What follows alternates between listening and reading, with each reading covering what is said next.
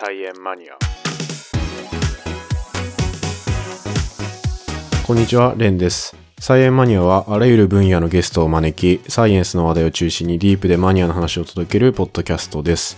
今回のゲストは、博士課程で完成工学の研究をされている谷山健作さんです。よろしくお願いします。はい、よろしくお願いいたします。はい。では、最初にですね、簡単に自己紹介の方お願いします。はい、えっと、今僕は博士課程の1年で完成工学という分野の研究をしています。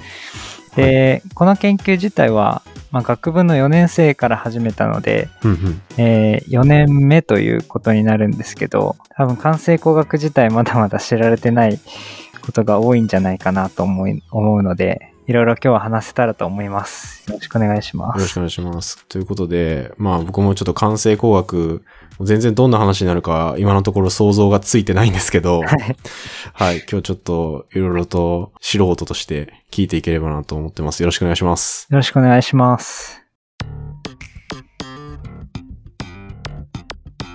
じゃあはじめに、完成工学ってそもそも何ですかはい。まず完成工学の漢字がわからない人もそうですね。いやいる、けど、 は感性ってどの感性なんだみたいな。い。はい。あの、感覚の感に性質の性で感うんう性ん、と言います。で、あの、まはあい簡単に言うと心理学を工学に応用するような分野だと僕は思っています。おー、なんか一見真逆そうな感じですよね。そうですね。やっぱり今までの工学は基本的に、あの、まあ、特に今僕が所属している機械工学専攻では、あの、は四力っていう物理を基礎にして、で、それをうんうん製品設計に応用する、まあ、ものづくりに応用するっていうことをしてきていたんですけども、まあ、その四力の物理とは違って、こう、心理学を応用するっていう分野になっています。なるほど。じゃあ、工学のことも心理学のことも勉強してるわけですね。そうですね。あーもう工学のことあんまり実はわからないかもしれないです。あ物そう理なんでのすかことはあんまりわ結構からないかもしれないです。あ結構心理学寄りではあるんですか、そこは。はい、そうですね。学部の時は物理の勉強をがっつりしたんですけど、はい。研究になって使わなくなって割と忘れてしまいまし あ、そうなんだ。た。はい、えー、そもそもこれどんなことしてる分野なんですかねはい。えっと、まあ、完成工学はそういう心理学を工学に応用するっていう分野なんですけど、はい。えっと、僕がやってることとしては、なんか自分の研究室が目指してることとしては、うんうんと今までの工学っていうのは、こう、まあ、製品、まあ、機械の構造とか挙動がどうなっていたら、うんうんどういう物理現象を引き起こすのか、みたいな、はいはい。その、こう構造挙動っていうのと物理現象の関係を記述することをしてきていたんです。で、それが、うんまあ物理、四力学とか呼ばれる、機械力学、材料力学、流体力学、熱力学っていうのがあるんですけど、うんうんうんこれを使って、その関係性を記述してきていたんですね。なるほど。なんかいわゆるイエンジニアみたいなイメージですよね。そうで。すね。はい。はい。まさにそうなんですけれども、じゃあその物理現象が人間にとってどう感じるのかっていう、その、うんうんこう製品の機能がどういうふうに人間に捉えられるのかっていうところをの関係性っていうのがまだ、あの、まあ、俗人的なところがあったりとか、まだ分かっていないこともいろいろあるので、そこの関係性を記述したいっていうことをやっています。ああ、なるほど。なんか物そのものってよりかは、まあ僕らがどうそれに接するのかっていう。はい、そうですなんだろねう。。第三者視点みたいな、 なんかそんな感じですよね。まさに、ははいい、どう接するのかっていうところうんうをんやっていて、まあ、完成工学っていう、をやってますって自己紹介するときもあれば、はいあの、ヒューマンインターフェース、まあ、接する部分のインターフェース、境界ですね、うのん研究をしてますっていうこともあるくらいですうーね。んはい。なるほど。なんか、身近な例で言ったら何ですかね。まあ、よくスマホとかアプリとかはいのあの、ユーザーインターフェースとか言うじゃないですか。はい、そうですね。iPhone とかのぬるぬる動うんうくん。 UI とか言いますよね。うんうん。はいこれもなんか、いわゆるその境界面というか。はい、そうです、そうです。スマホもありますし、僕が今はい扱っているのは自動車を扱っていて、自動車。うんうんはい。人間が運転しやすい自動車はどういう自動車かっていうことを研究していて、うーん人間が運転しやすくなるためには、どういう感覚フィードバックを機械から人間に与えればいいのかっていう部分のデザインをしたりしています。ああ、面白いな。車の動きそのものじゃなくて、はい。例えばブレーキの踏み心地どうかとか、そういうことですかあ、そうです、そうです。へえ、はい。どうやって研究するんだろうって全然想像つかないですけど。はい。結構、まあそこの流派もいろいろ分かれるんですけど、はいはい。えっと、あまあ二つこう流派があって、一つはこうあるものを作ってみましたってなった時に、うん。そう、まあ人を呼んできて、で、その呼んできた被験者にその製品を使ってもらって、うん。まあアンケートでその製品をどう感じたかを評価してもらったり、あるいは、は生理計測って言って、こう人間の、まあいろいろあるんですけど、えっ、と、まあ目線がどう動いたかとか、おー発汗、がどうなってるかとか、そういうまあ身体周りの情報を取ったりとか、あとは脳波を取ったりとかするこっとで、まあその製品の特徴っていうのと、それに対して人間がどうなったかっていうところのデータの関係性をこう、データをいろいろ取っていって、で、人間がこういう状態になってればいいっていうはいことが分かれば、逆に製品をこうすればいいっていうのが分かるっていうあようなアープローチを取る人もいます。それが一つの流派。だから、それが一つの流派。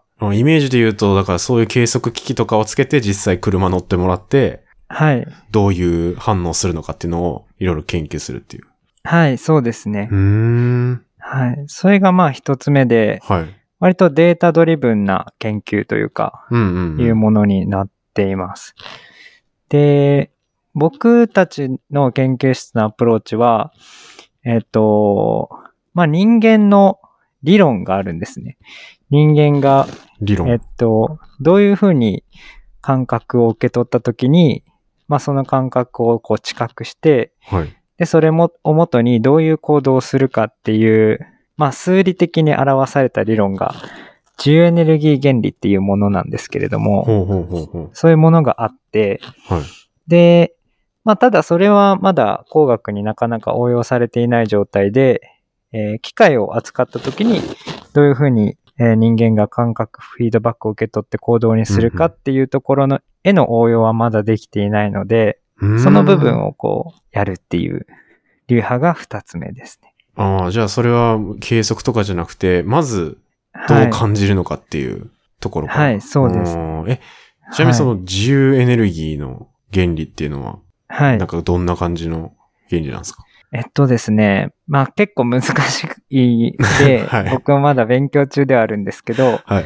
えっと、もともとは、あの、カール・フリストンっていうイギリスの人が、うんうまあ、ん考えた理論で、はい。その人の分野は計算論的神経科学とか言われている、えーまあ今結構ホットな分野のものなんですけど、ああ、なんか結構 AI とか絡みそうな。あ、そうですね。分野です AI ねに実装されたりすることが多いのかなと思います。うんうんうん。で、まあその理論は統計で結構記述されているもので、はい。まあいろいろ説明があるんですけど、簡単に言うと、いジュエネルギーっていうコスト関数って言って 大丈夫ですかね。なんか、コスト関数。まあ自由エネルギーっていう、こう、エネルギー、エネルギーなんて言ったらいいのかな。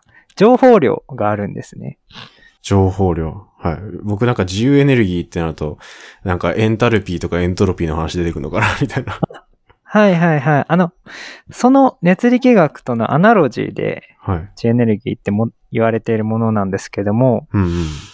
ジェエネルギーはまあ確率で記述さされる、えーまあ情報量っていう、まあある意味状態量みたいなものですね。うんうんうんで、解釈としては予測誤差とか解釈されたりするものなんですけれども、うん。おーなるほど。まあそういうジェエネルギーって呼ばれるある関数があります。はい。で、それを、えーその関数を最小化するように人間は知覚をしたり行動したりししますよっていううん理論が G エネルギー原理なんですけれども、うんうんうん。まあその G エネルギーっていう関数があった時に、そのパラメーターをこう調整したり、まあああ、の、か、その中のある関数を調整したりすることによって、はい。ジエネルギーが小さくなるように、そのパラメーターとかを調整していくっていうのが、ジエネルギーが言っていることで、ああ、じゃあ、それが変わると、人の行動ってちょっとこう変わるよねとか、はい、そういうそう感じでですすかね。ね。アウトプット。はい。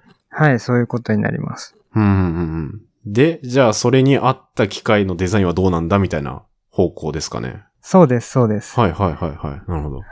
で、これを、実際にだから、その、その関数をいじったりするみたいなのが、結構研は究い内容になってくるんですかね。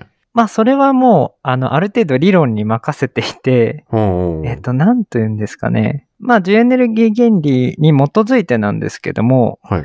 僕の研究は主体感っていうものを扱っていて、主体感。ちょっとまた新しい概念が出てきて、申し訳ないですけど、でも、そのままの意味っぽいっすよね。主体感。あ、そうですね。自分が主体となっている感覚ああ。ですね。はい。まあ、例えば、はい。こう、ペットボトルを持ち上げた時に、うんその持ち上げたのは自分だって思う感覚うんうんうんうん。で、まあ、ある意味当たり前の感覚なんですけど、はい。実は当たり前じゃない人もいて、統合失調症の患者さんとかは、うん。はい。ある行動をした時に誰かにやらされたっていう、ここうさせられ体験とか作為体体験とか呼ばれたりするものがあるんですね。なるほど、なるほど。はい。で、まあ主体感というものは、まあ正しくは運動主体感って呼ばれるものなんですけれども、うん。それ、は、まあ概念として提唱されたのは哲学の分野なんですけど、うん。それ、が、あの、統合失調症とかの文脈で精神医学の分野にこう導入されて、ででどういうメカニズムなんだろうっていうことが研究されてきたものになります。うん、確かに哲学っぽい話っすもんね。そうですね。うん。でも、これ確かに、車とかで言うと、車で乗ってる時って、はいなんとなく車のボディと自分がちょっと一体になってる感じというか、はいはい。そうでのす感覚ですかはい、その感覚です。まさに、あ車の身体化っていう言葉もあったりして。ー。ありますね。うんうんうん。はい。それが主体感。で、その感覚はどんな、どういうことなんだろうみたいなことですかそうですね。はい。その、精神医学とかで、こう研究されてきた運動主体感の、まあ、研究を応用して、うんうんうん。僕たちは操作主体感って呼んでるんですけど、もう運動主体感は、そうですね。じ運動主体感は自分のそ、えー自分の身体の運動が思い通りである。自分がやったっていう感覚のに対しうんうんうて、操作主体感っていうのは、自分の操作、機械の操作、機械の挙動が思い通り自分が引き起こしたっていうう感ん覚うんうん、というふうに、そこを区別して、で、あーはい。その操作主体感を実現するような自動車のインターフェースっていうのを研究しています。運動主体感は、もう、自分の体そのものみたいなことはでい、すかそうですね。あのー、はい。なんか、動画で見たことあるのが、あのー、は手い袋とかを置いて、はい。自分の手じゃないけど、その、手袋を触るのと自分の手触るのを同時にやってるのを見せて、あはい、はい。はいしたらなんかどんどんその手袋が自分の手な感覚になってくるみたいな、はい。あるじゃないですか。ははああれはまた別あでりすまかす。あれも、あれは、ラバーハンドイリュージョンって言って、はい。またちょっと違うんですね。ちょっと違うんだ。はい。いや実は、それが、あの、身体所有感って呼ばれるものなんですけれども、身体習慣とかもちょっとまた別なんですね。はい。いや、ただすごい近い概念で、運動主体感と身体所有感が、うん。えー自己を構成する要素だ。最小限の自己を構成する要素だっていう言われて、哲学で。でこう、同時に2つセットで提唱された概念になっているので、あ、そっかそっか。合わさってみたいな感じなのか。そうです。はい。すごく近い概念です。ああ、そうなんだ。じゃあ、で、まあ、今回谷山さん研究してるのはそれじゃなくて、それを動,、はい動かすというか、操作。はいだ、からそうですまあ、ね。車が右に曲がろうと思って、ハンドル切ったら右に曲がるみたいな、その感覚ですか。そうですね。本当にざっくり言うと、そういう感覚になります。はいはいはいはい。これ、どういう研究になるんですかね。ああの、その操作主体感って、うまあんなんとなくふわっとしたものだと思うんですけど、うん、そうですね。えーまずそ れをて、はい まずそれを定量化しようっていうのが、僕の研究になっていて、おーえっと、はいまあ、操作主体感、いろいろなこう条件によって自分が思い通りに動かしているうん程度っていうのが変わるので、とまあ、うんその原因になってるのは何かっていうことをいろいろ言及しています。で、まあ、さっきちょっと説明した自由エネルギー原理に基づいて、はいえっと、操作主体感の原因が、まあ、いくつか考えられるんですけど、うんその原因と操作主体間の関係性がどうなってるのかっていうのを、こう、関数で記述、えーしようとしてます。まあ、操作主体間イコール、ある関数の、あーちょっとなん、なんて説明したいのかな。まあ、操作主体間うんうんが複数のパラメータで構成されているような関数として表せないかっていうことを、あーはい。これ、例えばなんか、車で言うと、どういう動きがあるんですかねえーっとですね、まあいろいろあるんですけど、はまあ操作主体感が大きく影響するって言われているのが、えー、オート遅れ時間っていうふうに言われていて、えっと、まあ例えばハンドルをこう切るじゃないですか。い。はい。で、まあ例えば高速道路とかで走ってすごい速い状況だと、うんうんうん、横加速度っていうのが発生するんですね。でただそのハンドルを切って、ちょっと時間が経って横加速度が発生する自動車もあれば、うんうんうん、はい。ハンドルを切るとすぐによそ横加速度が発生する自動車もあって、ああ、えーその操作入力から、えー応答までの時間のことを応答遅れ時間って呼んでいるんですけど、なるほど。本当にラグみたいなことですね。はい、ラグみたいなことですね。うんうんで、これが、まあ、遅すぎるとし操作主体感がないですし、うん、うんまあ面白いのが、早すぎても実はないっていうことが、あ、そうなんです基か。礎基礎研究レベルでは分かっていて、ええー、なんか早かったら良さそうですけどね、 別に。そうですね、あの、本当にこれが操作主体化の、主体化の面白いところで、は操作主体化の原因は予測誤差だっていうふうに言われてるんですね。い。予測誤差。うんうんうんはい。で、まあもちろんその、えっ、と、ハンドルを動かしてすぐ応答があるっていうことを予測していると、はい。まあ遅ければ遅いほど操作主体感は低いんですけど、うん。まあハンドルを動かして例えば300ミリ秒後に動くっていうことをす学習しているとすると、はい。 100ミリ秒とか200ミリ秒とかうんうんをこう、ちょっと予想していたより早い段階ではい。フィードバックが返ってくると、逆に操作主体感がちょっと下がっちゃうんですね。ええー、ちょっとびっくりしちゃうみたいなことですよね。そうですね。思ったより早くって自分がやったんじゃないんじゃないかって思う。ああ、ってええー、面白いな、そ れ。まあ、確かに、普通に車運転慣れてる人とかだったら、なんか、いつもの感覚とまず違くて早かったらびっくりするかもしれないですし、はい。なんか反射神経的にびっくりしますかね、その。あ、そうですね。はういん。。手動かしてそれが認識されるまでの、なんか自分の中のスピードが追いつかなそうですもんね。そうですね。そうですねほ。んほんほんほん。結構、うん、これは関係するかわからないんですけど、はい。こう、300ミリ秒後に、まあ、ある刺激を人間が受け取った時に、うん。 300ミリ秒後に、こう、あの、反応する脳波っていうのがあるんです。へえ。 P300 って呼ばれてるものなんですけど、 P300。はい。はい。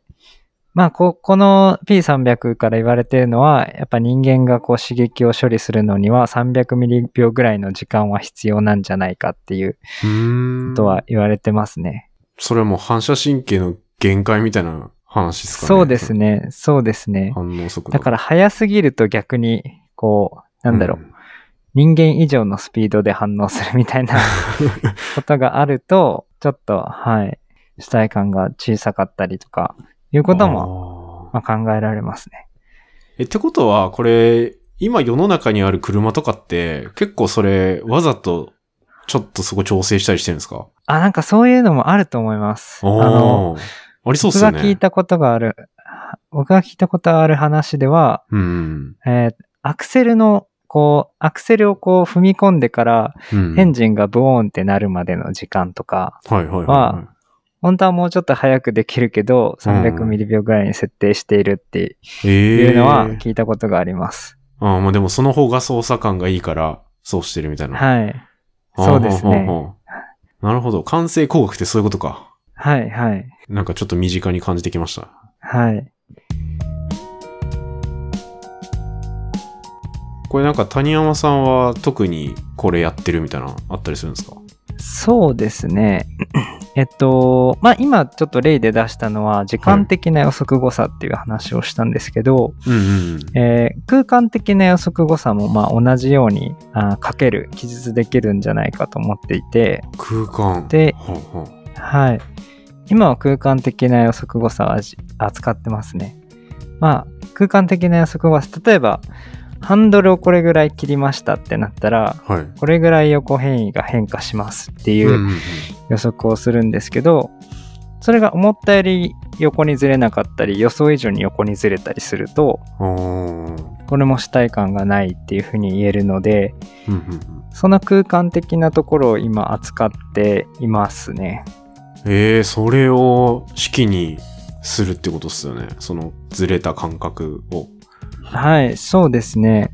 その、まあ、物理的な予測誤差っていうのが、うんうんそのまんま操作主体感に対応してないっていうところも面白いところで、おっていうのは、こう、グラフを書いた時にですね、はい。こう、まあ、例えば横軸に物理的な予測誤差の軸を取って、うんで、縦軸に操作主体感を取った時に、うんうんまあ、もちろん右肩上がりになるんですけど、はい。予測誤差が大きければ大きいほど操作主体感もあ逆ですねあ落ちるの右肩下がりです新潟下がりですね。はい。はい予測誤差が大きければなるほど操作主体感が低くなるんですけどうんうんその下がり方が、まあ、線形じゃないと言いますかほうほうこう単純な関係性じゃなくてこう下がり方が結構違うんですねあのあるとこで急激に落ちたりっていうような下がり方をするんですけど、ええなので、物理的な予測誤差だけが操作主体感の要因じゃないんだろうなっていうふうに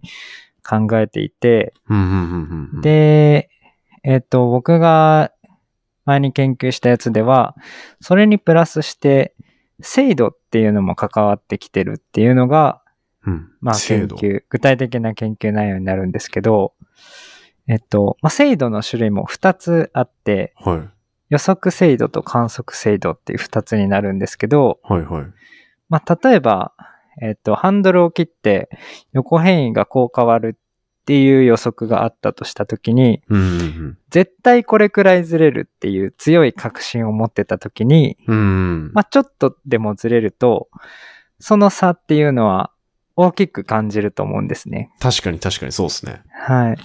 ただ、その予測の精度がもし低くて、まあ大体こんぐらいずれるかなっていう感じだと、うん。ちょっとずれてても、まあ許容範囲かなっていう風になると思うんですね。ああ、なるほどな、はい。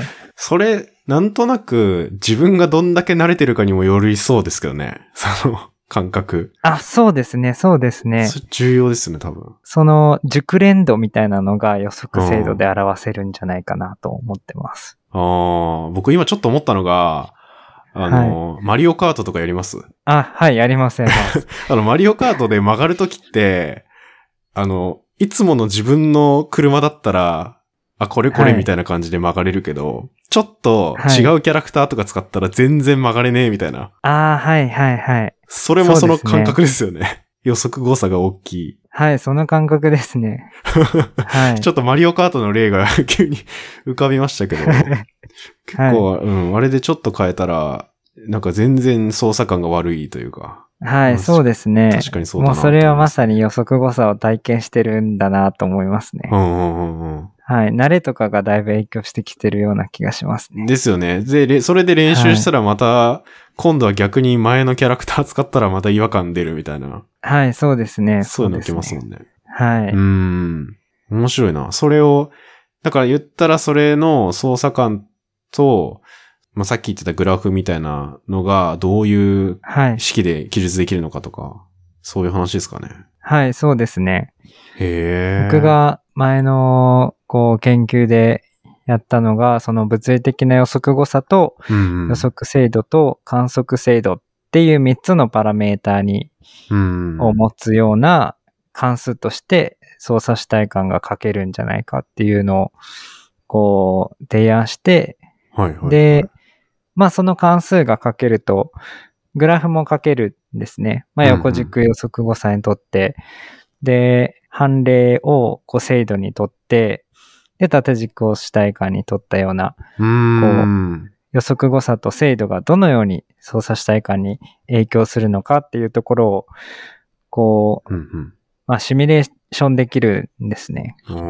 あーで、実際に実験の中では、その予測誤差を操作したり、その精度を操作して、で、操作主体感を計測することで、そのシミュレーションによる、まあ、実験の予測が、実験結果の予測が合ってるかどうかっていうのを確かめるっていうあー実験をしています。あと、観測誤差、ん観測精度か。あ、はい、観測精度。観測精度は、どういうことになるんですかねその観測精度は、えっと、まあ、いろいろ考えられるんですけど、はい。えっと、僕が前やったのは、えっと、まあ、例えば、まあ、すごい簡単な経緯で、うん。こう、音を、あ、ボタンを押して音が返ってくるっていう経緯があったとすると、うんうんうんはえっと、まあ、それ、まあ、割と音っていうのは、まあノイ、ノイズが入ってたりすると、結構聞こえにくいこともあるんですけど、うんうん。そのノイズが入ってるか入ってないかとかで観測精度も変わってくると思いますし、あーあるいは、そのボタンを押して振動が返ってくる、えうんうんうんまあな、音と振動が同時に返ってくるみたいな場合だと、音だけよりも音と振動が両方あった方が、その感覚フィードバックの信頼性が高いっあーていうふうにも考えられるので、観測精度が高いっていうふうに言えると思います。あ、そういうことか。だから、極端に言うと、ボタンを押して、音が、はい。すごいなんか一瞬だけ出るとかだったら、あれ今鳴ったかってなっちゃうあ、と、そうですね観。測精度がはいまあ低いみたいな。はい、そういうことですね。ああ、そういうことか。まあ確かにそれも絡んできそうですね。はい。い、や、それ、その辺の感覚って、もうなんかはい普通に生活してたらめちゃくちゃ定性的なやっぱ感じ があ、そうですね。するんですけど。そうですねん、はいなんかどうやって数値にしてんだろうみたいな、思いますけどね。うん。いや、そうですよね。はい。難しいですよ感ね覚、いや、当たり前なんですけど、超感覚的な話じゃないですか。そうですね、そうですね。そこは、僕も悩んでるところです ね。これ、なんというか、誰かに聞いて今どれぐらい遅れたと思いますかとか、聞くのはもい結構人によってばらつきでそうだし。そうですうね。ん。うんあはい。そこがまさに実験の難しいところで、うんなかなか、あの、個人差が大きいですね、やっぱり。うん。うん、ですよね。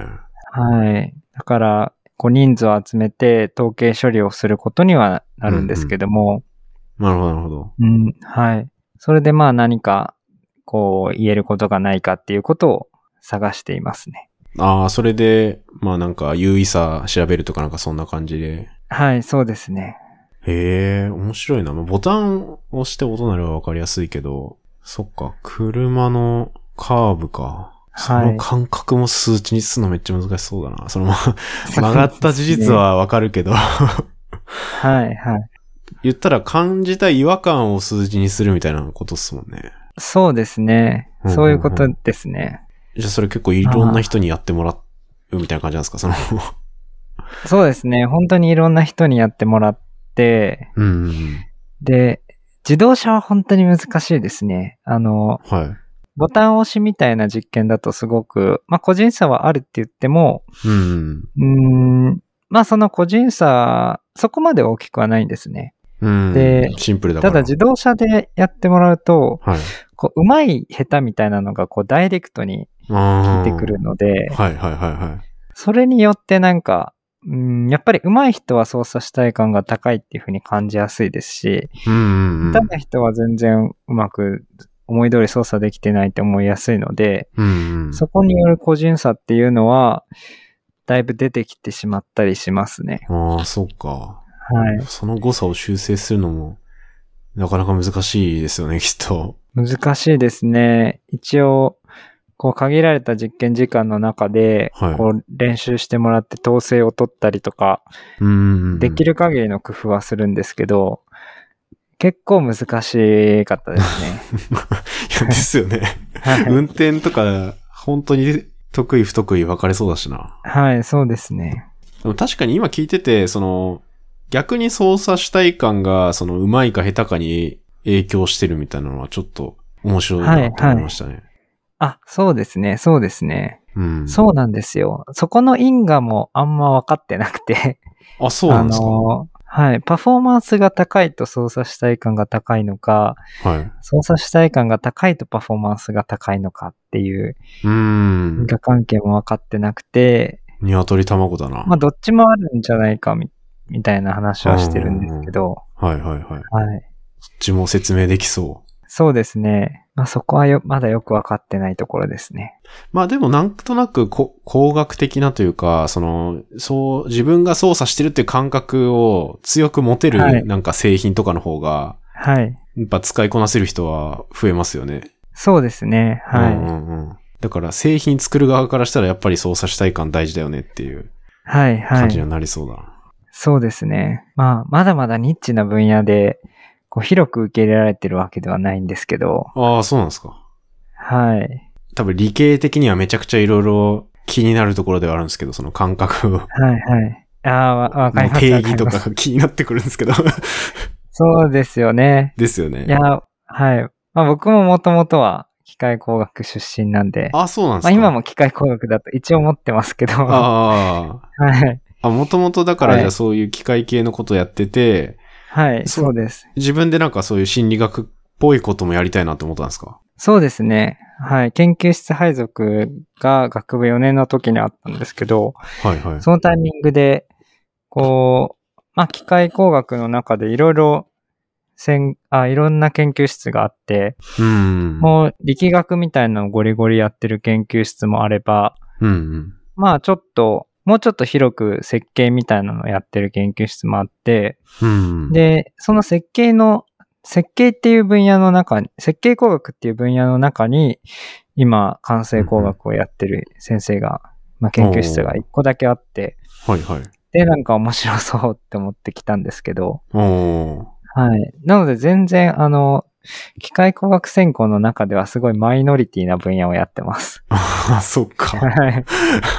あ、でもその感覚を設計に生かそうみたいなことですもんね。そうですね。はい。うんうんまあ僕的にはその4力と似たようなことをやってると思っていて、まあ全お然ーあの内容は似てないんですけど、はい。 4力を作るみたいなことをやってると思っていて、作る。そのうん。一番最初にちょっと言ったんですけど、その、はいなんだろう、機械の構造とか挙動と物理現象の関係を記述するのが4力ですってなった時に、うんうん。その先の物理現象と、えー人間の感覚の関係性を記述するっていうところをうんうん。僕がやりたいと思ってて、うん。で、まあそれができるようになると、まあすごい簡単な話、例えば、まあフィードバック制御っていうのを、えー機械ではよくうんするんです。ね。まあ簡単に言うと、まあ例えばエアコンだと、うんエアコンの、まあ環境の温度をセンシングして、うんで、設定温度より低いとちょっと上げて、で、高いとちょっと下げてっていうようはいなはいはいフィードバック制御をするんですけど、そうですね。うんその、こう、目的が、えー人間まで拡張できると思っていて、あー人間が暑いと感じているか寒いと感じているかっていうのは、まあ、必ずしも、えっと、環境とは1対1を、環境の温度とは完全に対応しているわけじゃ、まあ、湿度とかも関係してくると思うんですね。確かに確かに。で、人間がどう感じているかっていうのをセンシングしたり、まあそこを予測できるような数理モデルがあったりすると、人間がちょうどいい温度と感じている温度より低かったら上げて、高かったら下げてっていう、うんまあ、フィードバックループの中に人間も入れられる。ようにああ、なるとなる思ほうんですどねな。面白いな。でもはいそれ、なんていうか、真の目的はそこですもんね。はい、そうですね。あの、やそうやではすりエアコンの目的って別に部屋の温度を保ちたいじゃなくて、本質は人が快適であることだから、はい、そうです、ね。そこまでアプローチできると。ああ、面白いな、できたらすごいですね、それ。はい。今までと同じ。まあ、そこが結構今、俗人的になってたりするところがあるので、こう人間の感覚の記述みたいなところうーん。うんを、もっと理論ベースで、まあ、記述して、うんうんで、まあ、、数学的に書くことができれば、うまく四力とも、こう、接続することができれば、ここう一貫して、こう、数理で、あの、そのループを説明できるんじゃないかなと思っています。確かになんかどの分野も結局最後のアウトプットはなんか人のために何かするとか、なってたりしますもんね。人と触れ合う部分絶対ありますもんね。どの分野も。。そうですすね。はい。それは確かに応用範囲はすごい広そうだな。まあ、なかなか 理論と現実のギャップに苦しんでるところではあるんですけど。 まあ、研究ってそんなもんじゃないですか。あまあそうですね、そうですね。まあでも確かに、その、普通の工学系のなんかもの自体を扱うっていうことよりは人間の感情とか感覚とかが絡んでくるから、実態を捉えにくいから難しいとは思いますけど。はい、そうですね。うん。でもこれって車で言うと、なんだろう。でも車を運転する前提の話か。自動運転とかはそんなに関係ないのか。あ、え、それ、すごい関係するんですよ、実は。ああ、関係するんですか。ここまでお聞きいただきありがとうございます。サイエンマニアはあらゆる分野のゲストを招き、サイエンスの話題を中心にディープでマニアな話を届けるポッドキャストです。番組に関する情報は Twitter を中心に発信しています。感想はハッシュタグサイエンマニアで、また、ポッドキャストのレビューもよろしくお願いします。次回もまたお楽しみに。